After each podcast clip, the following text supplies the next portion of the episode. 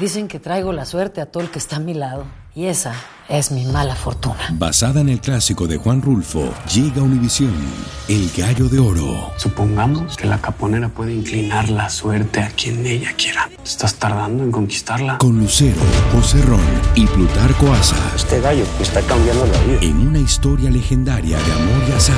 No trates de cambiarme, no lo vas a lograr. El Gallo de Oro, gran estreno miércoles 8 de mayo a las 9 por Univisión.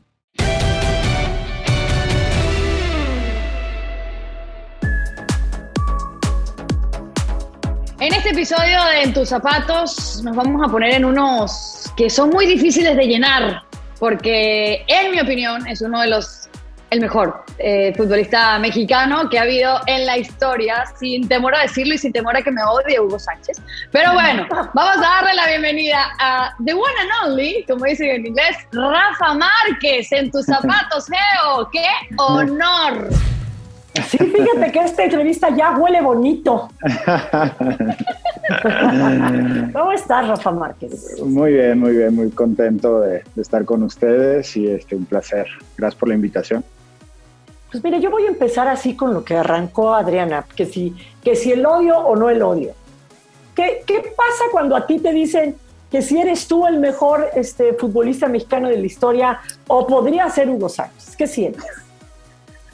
Mira, la verdad es que a mí nunca me han gustado las comparaciones. Yo creo que este, a mí me costó mucho, obviamente, hacer mi carrera, lograr mis objetivos, mis metas y obviamente después vinieron todos los premios, pero yo admiro a Hugo Sánchez, admiro a, Carlos Salcido, a, a, a, Memo Ochoa, admiro a todos aquellos que han intentado hacer cosas extraordinarias y la verdad es que obviamente para mí el, mejor ha sido Hugo Sánchez porque ha sido mi ídolo, fue mi referente, fue mi ejemplo para seguir su, sus pasos y sin él la verdad es que quizás no me hubiera atrevido a, intentar ir a Europa, ¿no? Así que eh, lamentablemente pues sí siempre se tiene que venir a, ver quién es el mejor, a ver quién ha sido eh, mejor uno que otro, pero para mí yo para mí todos los que intentan hacer algo extraordinario, algo grande, siempre son bien admirados y van a ser los mejores también.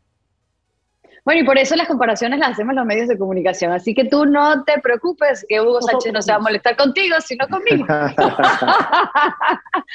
Ahora, eh, pero si hablamos un poco de, de, las carreras y comparamos un poco las carreras de Hugo Sánchez y contigo, hay que empezar por la posición. O sea, tu posición es muchísimo más difícil a lo mejor que poder brillar. Y, sin duda alguna estuviste en uno de los equipos que, que, marcó la pauta del fútbol por muchísimo tiempo a nivel internacional.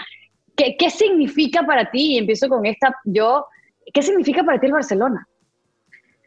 Uf, pues la verdad es que todo, fue mi cúspide, fue, eh, digamos, mi maestría, mi doctorado, como lo quieran llamar, y, bueno, pasé siete años increíbles allí en Barcelona, tanto en lo profesional como en lo personal. Fueron años, obviamente, eh, difíciles y, años de mucha felicidad, de mucho éxito. Así que le tengo un gran cariño a, a, a, la ciudad, a la institución, obviamente, y este, como te digo, son, van a ser años inolvidables para mí, porque como, como lo he comentado y muchos lo han dicho, pues pude ganar todos los trofeos en competencias que se jugó en ese entonces. Entonces, eso yo creo que para uno que se sacrifica en un sacrificio, diga, yo le llamo un sacrificio feliz, porque siempre es algo importante algo que te da esa, esa satisfacción y que, este, y que pude conseguir todo eso, ¿no? Y, y, que me costó mucho trabajo, me costó mucho esfuerzo, pero al final de cuentas fueron, fue el, el, el premio a, a todo ese, ese, gran esfuerzo. Rafa, yo me acuerdo cuando tú te vas del, del Atlas y te vas al, al fútbol francés, no había temporada en que no saliera, ya sabes, eh, equipo importante en la Premier League tras Rafa Márquez. Rafa Márquez seguía en Francia. Ah, lo buscan de Italia. Rafa Márquez seguía en Francia. No, no, ahora sí se ve España. Rafa Márquez seguía en Francia. todo, todo eso era algo que tú buscabas ¿eran este, realmente chismes que salían o sí empezaron a buscarte luego, luego de que estuviste este, jugando en Francia? Eh, mira, eh, la mayoría sí fueron solamente este, rumores eh, que, salían en, prensa, pero yo sí me acuerdo de dos ofertas importantes. Una que fue en Newcastle, que fue a los dos años de haber estado ahí en Mónaco, y después la del Real Madrid, que, que también fue muy cierta y que por, eh, eh, por poco estábamos por cerrar y al final no se hizo, que también fue casi, casi a mi segundo o tercer año de, en, Mónaco. Y al final ya salió lo de, lo de Barcelona, ¿no? Pero este, quizás todos los otros rumores que hubo en ese momento este, era simplemente eso, pero que me acuerde de estas dos oportunidades que, que, hubo fueron estas dos de, del Madrid y del Newcastle. Newcastle al final a mí no, no, me, no me llama mucho la atención el fútbol inglés porque en ese entonces se jugaba todavía un, fútbol más físico, más de juego aéreo, más de, eh, no tanto de, de, jugar con la pelota y no me llamaba mucho la atención y sobre todo que estaba muy al norte de Inglaterra y, y a mí me gusta el sol y no, no quería este, los días nublados de, de, esos climas, ¿no? Así que, bueno, todo pasa por algo, esperé la oportunidad que, que se dio con el Barcelona y, y bueno, por eso nunca, nunca lo contrató el Veracruz, porque pues cuando hay norte, pues a Rafa no le gustaba pues, Exactamente. No. y es que pues la visión de juego, la, el toque que tú tenías se adaptaba muchísimo a lo que era el juego de Barcelona. Así algo como que una relación como de cajón, ¿no? Y, más al mando de Pep Guardiola, quizás no de Rijkaard, pero quizás al mando de Pep Guardiola, que es ese fútbol pues arrancando desde, desde, desde el fondo. Pero en algún momento, yo te quiero hacer esta pregunta a ti, porque en algún momento, eh, en, esos días de cobertura, eh, con una copa, eh, Marc Rosas me comentó que Pep Guardiola, en, el, en, algunas pláticas de su entrenamiento, decía y nombraba a La Volpe. Yo quiero que tú me digas si eso es verdad. Le creo a Marc Rosas que Pep Guardiola ponía a La Volpe de ejemplo en muchas de sus pláticas por el fútbol que, que desplegaba y que entendía la golpe?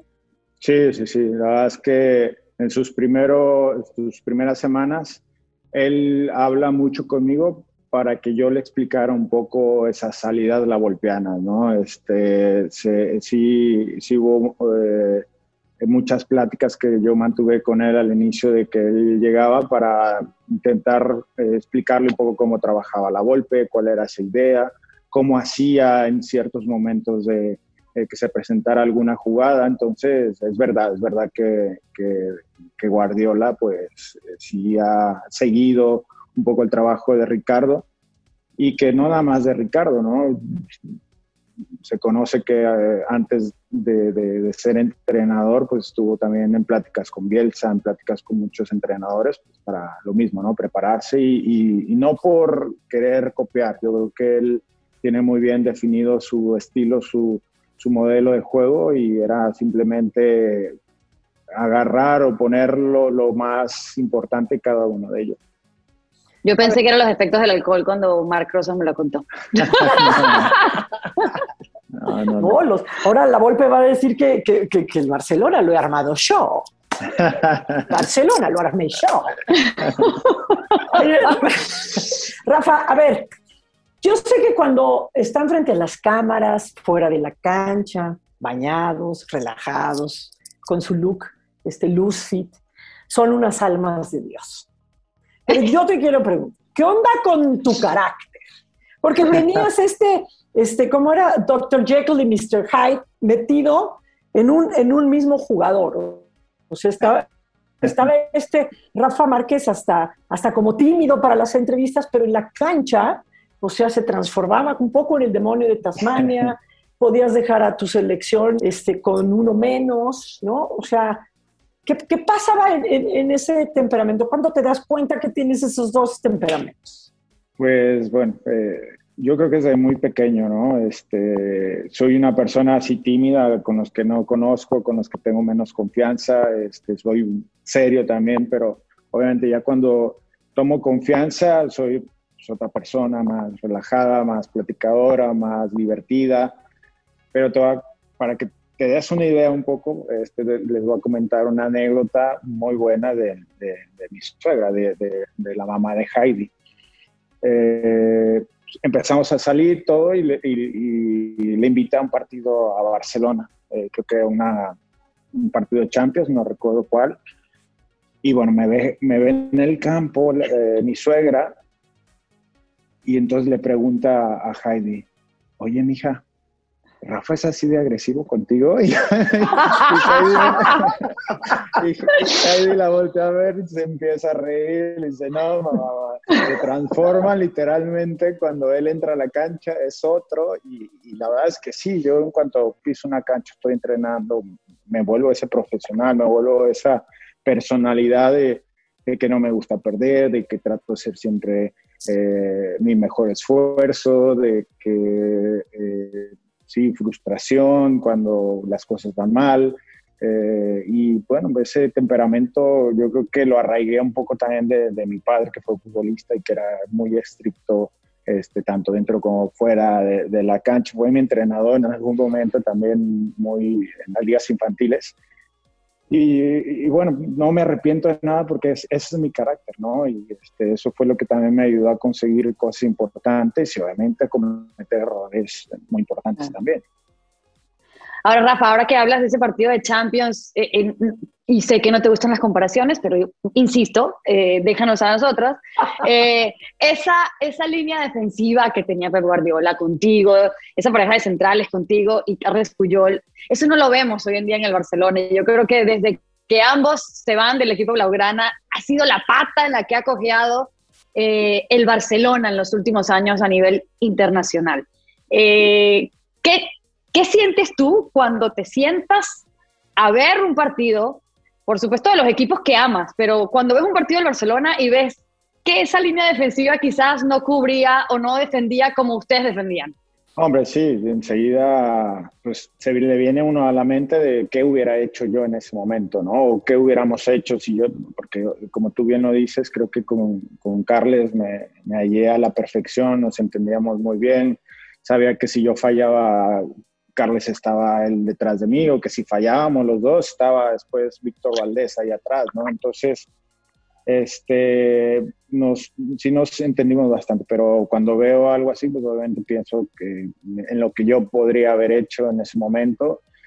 Y pues digo, es difícil también encontrar a veces eh, cierto perfil de jugador para este tipo de estilo de juego en el Barcelona, ¿no? Este, creo que hay pocos que puedan tener, eh, pues, eh, digamos, este talento eh, o, estas cualidades y que pues, no se ven muy seguido, ¿no? Así que a veces he escuchado también hablar a Pep que el, quizás el perfil de jugador más difícil en poder encontrar para su estilo de juego, pues obviamente es un central que pueda sacar esta pelota desde atrás este, controlada o que pueda dar un pase filtrado, que pueda encontrar el hombre libre o que pueda este, tener este cambio de juego que ayuda mucho ya a tener un, juego más directo y, saltar líneas. Entonces, este, es difícil, es complicado, pero yo creo que hoy por hoy los que están en el Barcelona pues intentan hacer su mejor esfuerzo, intentan llevar ese estilo de juego y que bueno, eh, también es muy, muy difícil eh, adaptarse y llevarlo siempre al, al 100%. Mira, yo voy a hacer una entrevista a la carta.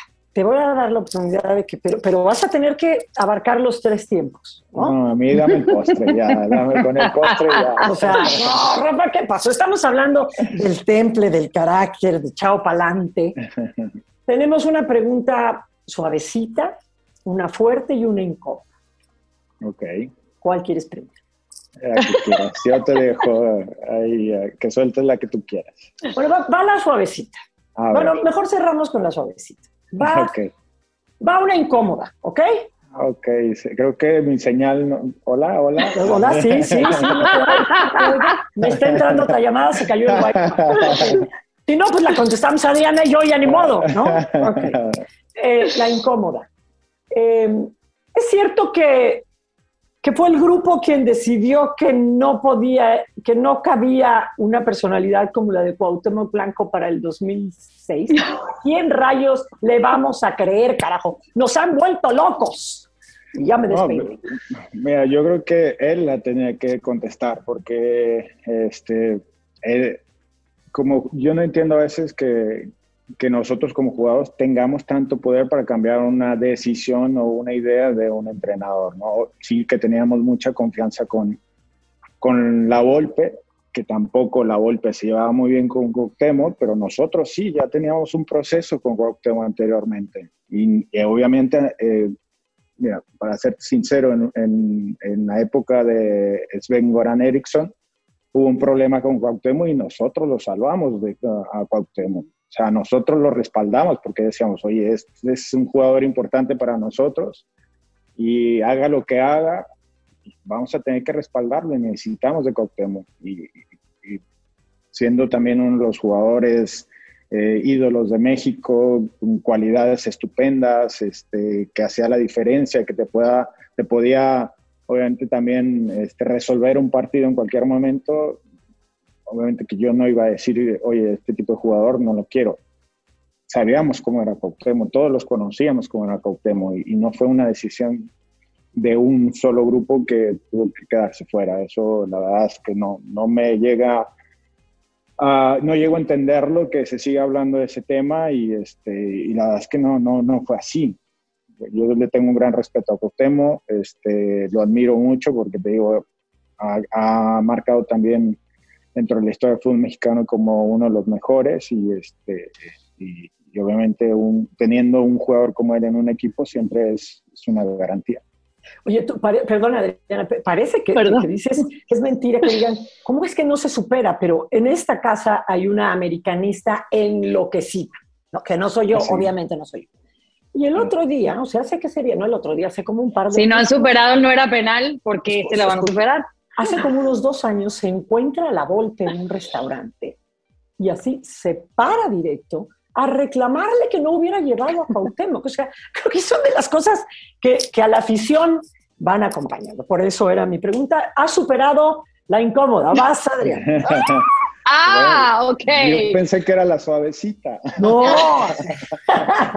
Uy, entonces la suavecita te venga. No, mi pregunta sería, Rafa, que siguiendo en el mismo hilo del Barcelona, llegando Joan Laporta, se, han, se ha escuchado y sigue habiendo rumores y para ya que te tengo de frente, pues mejor preguntárselo a, pues, al protagonista, que él mismo diga en qué proceso está eso. ¿Pudieras llegar a ser director deportivo de los juveniles en el Barcelona? Con la llegada de Joan Laporta fuiste pues uno de los primeros que, que, apoyó esta candidatura para el regreso de Joan Laporta. Eh, ¿Te vamos a volver a ver en el Barcelona? Pues digo, hay una muy buena relación con Joan, este, el motivo también por el cual yo este, apoyé en su candidatura, obviamente fue más por, por, esa buena amistad, por esos buenos momentos que vivimos nosotros en, esos años, ellos fueron los que creyeron en mí cuando, cuando le llamo ese resurgimiento del barcelonismo, este, entonces pues hay muy buena relación. Yo seguía colaborando, trabajando con Alcalá de y después de que él gana la candidatura, pues hay esta invitación de, poder regresar a, al Barcelona, a la cantera y, bueno, sí, sí, hay esa posibilidad, sí hay esta, eh, esta invitación. Eh, yo estoy en México ahora solamente para arreglar algunos asuntos eh, personales y estoy ya por volver a, España, que yo ya estoy viviendo en Madrid desde hace siete meses por el tema de, mi curso entrenador y sigo en ese proceso, ¿no? De, que todavía no tengo la licencia al 100%, eh, me falta un año para poder tener el UEFA Pro, entonces la invitación que me están haciendo, pues obviamente también eso puede ayudar a, mi proceso. Creo que es un, podría ser una gran oportunidad para seguir con mi aprendizaje de, como eh, entrenador y que se me abran las puertas en, en, uno de los mejores equipos, pero sobre todo en una de las mejores canteras del fútbol mundial, pues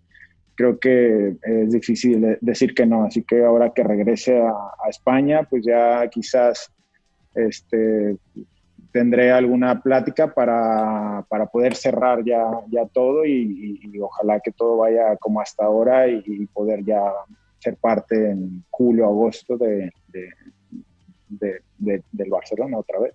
Ay, o de Chivas, o sea, no te cierres, hijo. No te cierres. Cálmate. ¿De Chivas es un Chivas? buen- No lo- Chivas es un gran reflector. no- ¿Qué les pasa? No, lo había pensado antes. Pues no. Además, A Mauri. Geo, a, la- a las puertas, a las puertas de un clásico tapatío, ojo, oye Rafa, a las puertas de un clásico tapatío, te retiraste precisamente hace dos años en un clásico tapatío, Hace tres, tres años. hace tres, hace tres años en el clásico tapatío.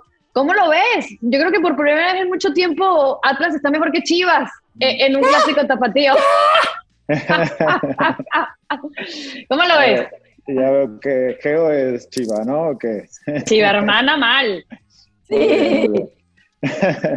no, pues, pues sí, ¿no? Yo creo que no ha pasado, eh, no está pasando por un buen momento Chivas, ya creo que en estos dos últimos partidos está retomando pues ese nivel que, que sobre todo con el tipo de jugadores, con la calidad de jugadores que tienen, pues está volviendo a ver.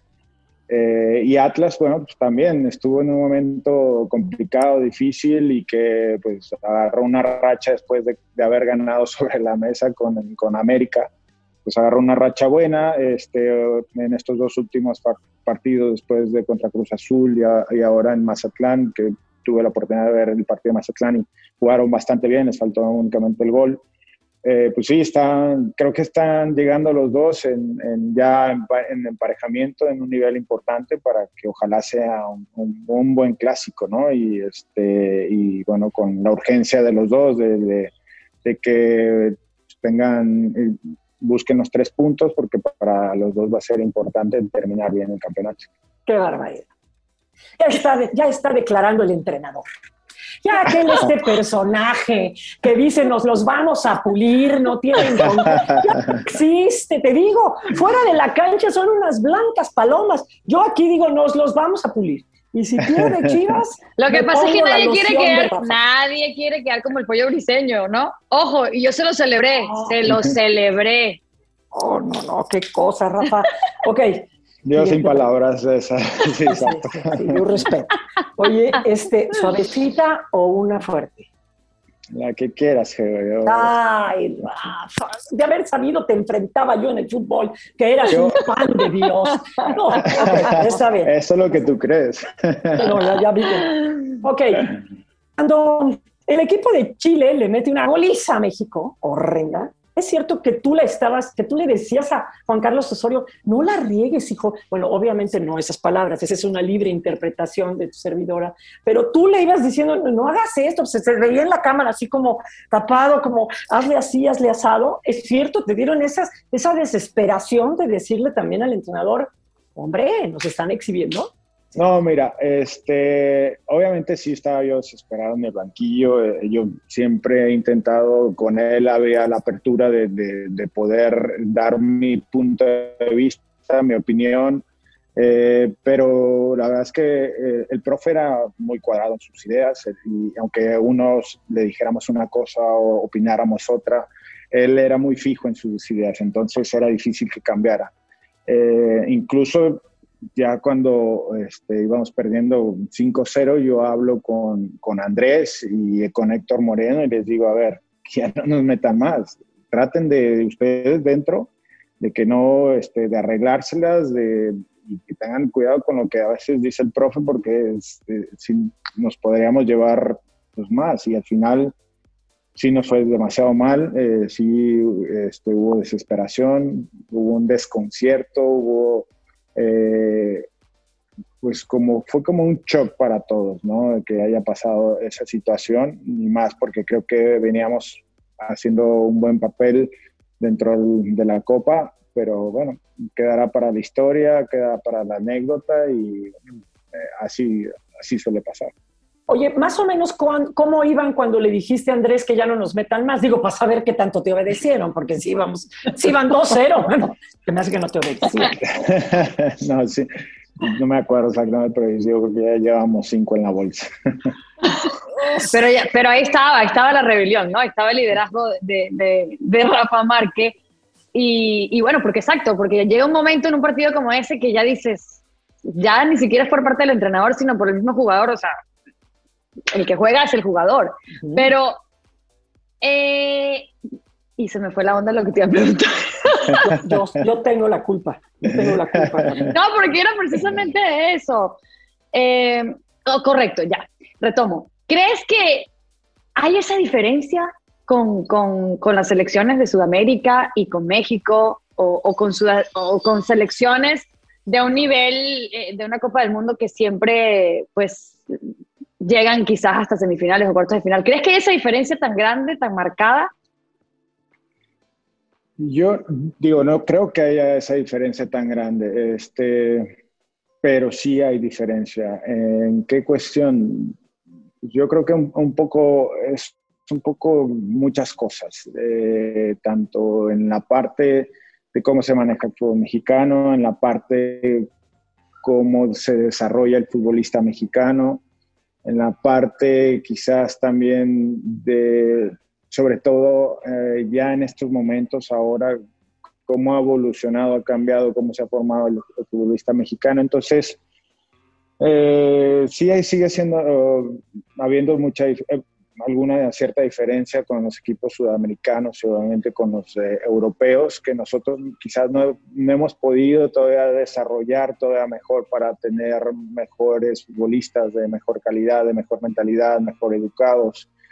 Y pues eso eh, a veces repercute dentro del nivel futbolístico de, de cada uno y grupalmente también. Ok, va una facilita. Ahora sí. Cuéntanos este proceso a mí siempre me impresionó mucho, lo tengo que decir, porque además se la regalé a mi suegra. Siempre me impresionó mucho la loción Rafa Márquez. ¿Cómo, pasaste de ser este rudo, como dijera tu suegra, así de agresivo, que además has de haber salido oliendo a chivo correteado, ¿no? Y dijiste, va, quiero una fragancia que se llama Rafa Márquez. O sea, te, empezaste, te la empezaste a creer así como de, Wow, por donde yo dejo como Pepe Le Pú, queda una donde me siguen. ¿Cómo, fue ese proceso y, quién escogió a qué olía Rafa Márquez? bueno, pues fue también una oportunidad, porque se acercó una empresa de, perfumería de Barcelona eh, precisamente y, que distribuía eh, varios perfumes de ciertas personalidades y, nos ofrecieron, oye, ¿por qué no les interesaría hacer un perfume con el nombre de Rafa y venderlo en México y todo eso? Y bueno, dije, pues bueno, si hay la oportunidad, pues, ¿por qué no? Estando en el Barcelona, ¿por qué no? ¿No? Entonces, este, la verdad es que fue una experiencia muy padre porque desde saber eh, cómo eh, los colores que me gustaban, eh, saber los olores realmente de frutas, de madera, de la sensación de estar en un bosque, o sea... Rosa mexicana. mucho. ¿Cuáles son tus olores? A ver, ¿eres más madera? ¿Eres más moho? ¿Eres más, este, qué tal moho, no? ¿Eres más el lodo, lodo del, No, más cítrico, más cítrico, como el limón. Exacto, ¿cómo, cómo, cómo no sé, cuáles son los Sí, me gusta mucho. ¿Cuáles son los Sí, me gusta mucho la madera, me gusta lo cítrico, este, también muy acostumbrado al, al al olor de la tierra mojada, ¿sabes? Este, ese lodo no andaba yo tan perdido. No, no, no, no.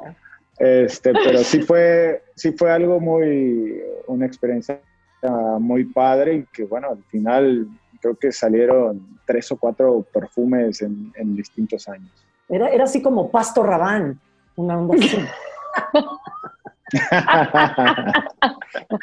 Más o menos. Huele rico, ¿eh? Sí, se la regalé a mi suegro y, él no tenía, él, odia el fútbol, él fue, este, ¿cómo se llama? Este, bailarín de folclórico, entonces, pues, no, pero papá, pero sí es la de Rafa Márquez. Gracias, pero ¿y quién es Rafa Márquez? Pero huele Oh my God. Tienes que enfrentarte a eso. Rafa, ¿qué te quedó por hacer en sí, Atlas? pero le Tuviste gustó. muy poco tiempo. Ah, perdón. ¿Me escuchan? Sí. ¿Me sienten? ¿Me oyen? Sí, sí. Eh, no, ¿qué, qué sientes que te quedó por hacer en Atlas? Estuviste muy poco de director deportivo. ¿Qué sientes que, que hubieras cambiado? ¿Qué, qué, qué- qué te quedó por hacer en tus rojinegros? Eh, bueno, como directivo o como jugador, como, como las dos. Como directivo, ¿no? Bueno, como jugador estuviste a esto de, de- de ganar el campeonato, pero como Sí. directivo. No, mira, la verdad es que fue un paso muy relámpago, donde no dio tiempo de nada. Obviamente tenía muchos planes, quería cambiar muchas cosas, quería renovar, eh, eh, cortar de raíz otras cosas que, que quizás este, no favorecían a, la institución, pero bueno, este, me, hubiera gustado obviamente poner todavía más de mi cosecha, poner más de mi granito de arena, quería traer gente de, Barcelona, quería darle pues, ese plus, ¿no? De, de- de que tenía, yo tenía esas relaciones importantes como para beneficiar a la institución y que al final pues no, no se pudo hacer nada y ya cuando hay este cambio de administración, pues realmente desde una declaración que dio Rafa Gorri no me gustó quizás el, el trato porque creía yo que teníamos una, una buena relación y al final con una declaración que no me gustó fue que decidí yo hacerme a un lado porque no tenía eh, pues tampoco la necesidad de- de estar ahí por obligación, ¿no? Entonces, este, sí, mejor decidí eh, hacerme a un lado y que trabajara esta gente. Rafa, sabemos que también has sido actor en Club de Cuervos, o sea, no sé qué tanto ensayaste para ser tú mismo, ¿no? Este, pero eh, cuéntanos un poco cómo fue tu experiencia, cómo te calificarías como actor, eres mejor futbolista o como futbolista eres mejor actor, y qué tan desierto es el fútbol de lo que vimos en Club de Cuervos. No, bueno, pues ahora sí que zapatero tus zapatos. Yo como, actor no tengo ni, ni la más mínima calidad para hacerlo, así que bueno, fue también una experiencia este, linda el poder participar ahí en una serie tan que fue tan vista, no nada más aquí en México, sino también en, en varias partes de, del mundo. Y bueno, digo, yo, yo lo llamo como una parodia de, de lo que es el fútbol mexicano, ¿no? Y hay ciertas cosas, obviamente, que sí son ciertas y otras que sí aumentan la realidad de lo que es este el fútbol, ¿no? En sí, pero la verdad es que fue una gran serie, este, con esa picardía mexicana y, y que, bueno, como digo, en algunas cosas sí que, que, que son bastante ciertas. Adriana, ¿puedo hacer una última? Ahorita que le preguntaste que cómo era como papá, yo te quería preguntar, ¿y cómo eres como yerno, mano? bueno, No, desde ese día la suegra se asustó. Sí, yo quiero saber cómo eres como yerno, fíjate. Pues fíjate que mi suegra es muy sedita conmigo, no sé por qué, que se- sí se asustó un poco. No, no, no.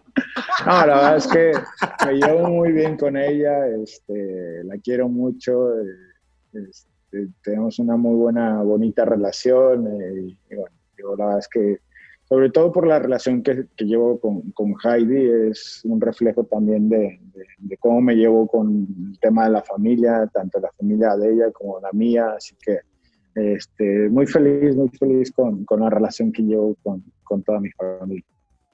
No le creo, fíjate. Fíjate que no. Ah. A ver, ¿ven alguna serie juntos? ¿Se sientan a ver alguna serie juntos? Uy, to- casi todas, casi todas, sí. The Crown, hemos visto Game of Thrones, este, aunque sí tengo que decirlo, que bueno, yo de vez en cuando sí no las acabo porque me quedo dormido. Este, Oye, pero, pero espérate, pero en Game of Thrones hay, hay escenas. ¿Cómo te de- quedas dormido? En, en Game of Thrones hay escenas de sexo muy fuerte. Nadie quiere ver una escena de sexo con su, con su suegra sentada ahí. ¿Cómo? ¿Cómo que no? Es, Pues es parte de la vida. Claro, muy bien, sí, aplausos a Rafa Márquez. Ay, Geo, te pasaste, esa está buenísima. No, no me lo puedo imaginar. Bueno, Rafa, ya, ya finalizando un poco, nos encantaría quedarnos contigo hablando, pues, es muy largo, pero entendemos también tus compromisos y todo. Eh, volviendo un punto a las comparaciones, eh, desde que se retiró Hugo Sánchez, todo el mundo quiere ver al nuevo Hugo Sánchez, ¿no?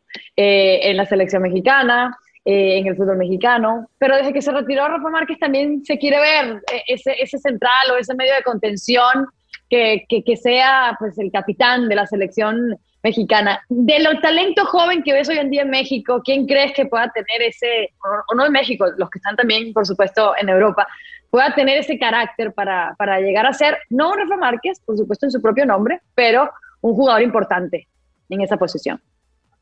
Sí, bueno, yo creo que en esa situación Edson Álvarez eh, tiene toda la calidad y la las cualidades como para hacerlo. Eh, de, desde que me tocó verlo por primera vez en América y después convivir con él en selección, tiene una mentalidad eh, ganadora, triunfadora, profesional, buena educación. Y yo creo que tiene muy firme sus ideas, sus metas y hoy está haciendo un gran trabajo en Ajax y, seguramente si sigue así lo veremos en un equipo más importante en un futuro y esperemos que se pueda convertir ya en un líder para, para, la selección. Yo creo que el Tata lo tiene muy bien considerado y esperemos que, que nada más esté él, ¿no? sino que muchos más puedan lograr cosas importantes a beneficio del fútbol mexicano. Rafa, ¿cuál de los tres goles en los campeonatos del mundo que metiste es el que más representa para ti? Pues yo creo que el de Argentina, contra Argentina del 2006, que nos dio por poco tiempo eh, este, la ventaja.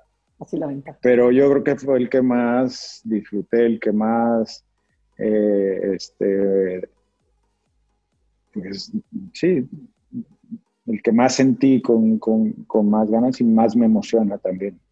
Oye, pero el de, el de Sudáfrica nos salvó. Les voy a contar una, una anécdota. ¿Por qué, ¿Por qué, te quiero más de lo indecible? Fíjate. Estábamos en Sudáfrica y entonces todo el mundo fue a hacer, no, pues que cómo van a estar en la embajada, vete a hacer un color a no sé qué, no sé cuánto. Yo dije, oigan, yo quisiera hacer un color en un lugar para ver cómo viven los sudafricanos su, su mundial. Y allá fuimos a dar a un lugar como un restaurante donde era así, el, pues como pues como terraza, pero había muchos, muchos, muchísimos sudafricanísimos por todos lados. Entonces, este, pues vino el himno de Sudáfrica y todos parados felices y luego todos se sientan y yo como suricato parada para el himno de México. Y en ese momento dijeron, ah, hay una mexicana aquí, ¿no? Mete, mete, el gol Sudáfrica, me aventaron hasta una chela, la frega, yo dije, me quiero morir, me quiero morir todos se burlaban de mí y cuando metes el gol tú, o sea, o sea, casi, casi les dije como Adriana, tómenla, hijos de Villa, aquí está México. o sea, lo que tú hiciste por mí en ese lugar y todos dijeron, bien, nos diste vida en ese mundial. O sea, en una inauguración de campeonato del mundo también metiste gol, Mondrigo. Sí, sí, sí, se me dio, se me dio. La verdad es que, este, sí, ¿sabes? Creo que por qué se dio todo esto de que metía goles, porque en las cascaritas o fuera de, los equipos y eso, yo siempre me ponía delantero y creo que eso me ayudó muchísimo también para, como para poder definir en, en, esas oportunidades que se me daban, ¿no? siempre iba muy bien de cabeza, que en tiros de esquina pues obviamente es donde más he marcado goles, después de tiros de castigo también, que bueno, como defensa pues también tienes pocas oportunidades, pero las que he tenido, pues yo creo que tengo un porcentaje importante de, que sí, sí he podido marcar, así que sí fue también un gol importante en, una inauguración del Mundial, sí. Rafa, Messi se queda en el Barcelona, ¿cómo lo ves tú? Y es lo que todos quisiéramos saber, ¿no? Obviamente a mí me encantaría que siguiera Messi en Barcelona y espero, creo que Laporta está intentando también hacer, este, convencerlo para que se quede, aunque veremos, ¿no? Veremos a ver qué, qué, sucede, qué pasa, pero yo siento que sí, que sí se, se va a quedar mi presentimiento, ¿no? Pues Rafa, te agradecemos muchísimo, de veras, que ya vimos que alguien pasó por ahí enfrente de ti. Porque Seguro le hacía así, ya, ya, ya. Eh, eh, ¿Quiere ir a la playa? Es mi mujer, es mi mujer. Ah, ok, ok. Ya va a empezar la serie y estás en la tele y no podemos esperar. Claro, me No, ya, se llama el niño, cuídalo, ya tú. Te agradecemos muchísimo, Rafa Márquez, haber mostrado esta, esta otra faceta tuya, tan relajado, tan abierto. Muchísimas gracias. De nada, nada, un placer y bueno, la verdad es que eh, últimamente pues ya intento ser quien soy realmente tanto dentro como fuera. Ya fuera de las canchas pues ya va a ser más complicado. Este digo dentro de la cancha va a ser más complicado aunque ya ojalá y Dios quiera esté muy pronto como entrenador de un gran equipo en, un futuro no muy lejano ojalá y este y ha sido un placer un placer platicar con ustedes Muchísimo éxito, Rafa. Un placer habernos puestos en tus zapatos. Y bueno, por el momento, Rafa Márquez, Diego González y La Monsalve. Estamos out.